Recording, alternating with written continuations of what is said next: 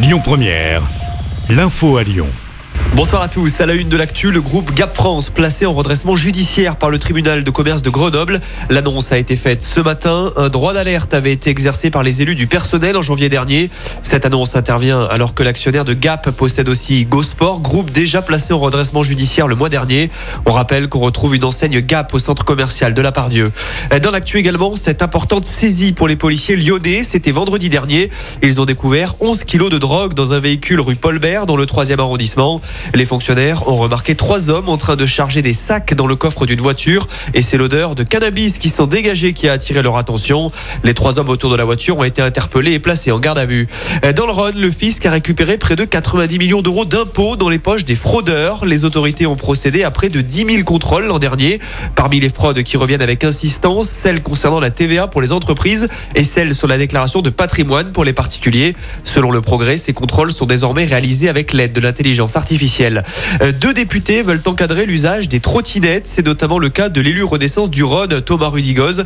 Avec un collègue du Jura, ils ont décidé de déposer une proposition de loi visant à sécuriser leur usage.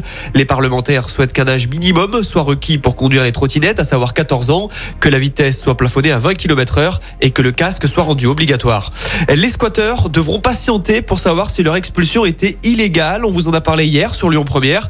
Le tribunal judiciaire de Lyon devait étudier le recours d'un homme qui contester la fermeture de son squat dans le 9e arrondissement de Lyon. Le dossier est complexe sur le fond et le jugement a été mis en délibéré au 14 mars prochain. Du changement, à partir d'aujourd'hui, nous sommes le 1er mars. Au rayon des bonnes nouvelles, le prix du litre d'essence et de diesel est plafonné à 1,99€ dans toutes les stations totales. Une mesure en place jusqu'à la fin de l'année.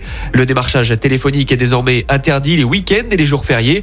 Par contre, pour les fumeurs, le tabac augmente et certains paquets de cigarettes dépassent désormais la barre symbolique des 11 euros. Huit Français font partie des victimes des séismes en Turquie et en Syrie, annonce faite par le Quai d'Orsay aujourd'hui. On vous rappelle que les tremblements de terre du mois dernier ont tué plus de 50 000 personnes dans la zone, selon un dernier bilan. Enfin, on passe au sport. L'OL qu'à une marche du Stade de France. Les Godes ont battu Grenoble 2-1 hier soir en demi-finale de la Coupe de France. Suite des autres quarts de finale ce soir. Le tirage, lui, aura lieu demain.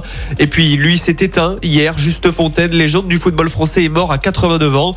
Il détient depuis le mondial 1958 un record, celui du plus grand nombre de buts marqués dans la compétition, 13. C'est 5 de plus que Kylian Mbappé au Qatar à titre de comparaison. Écoutez votre radio Lyon Première en direct sur l'application Lyon Première, lyonpremière.fr et bien sûr à Lyon sur 90.2 FM et en DAB+. Lyon Première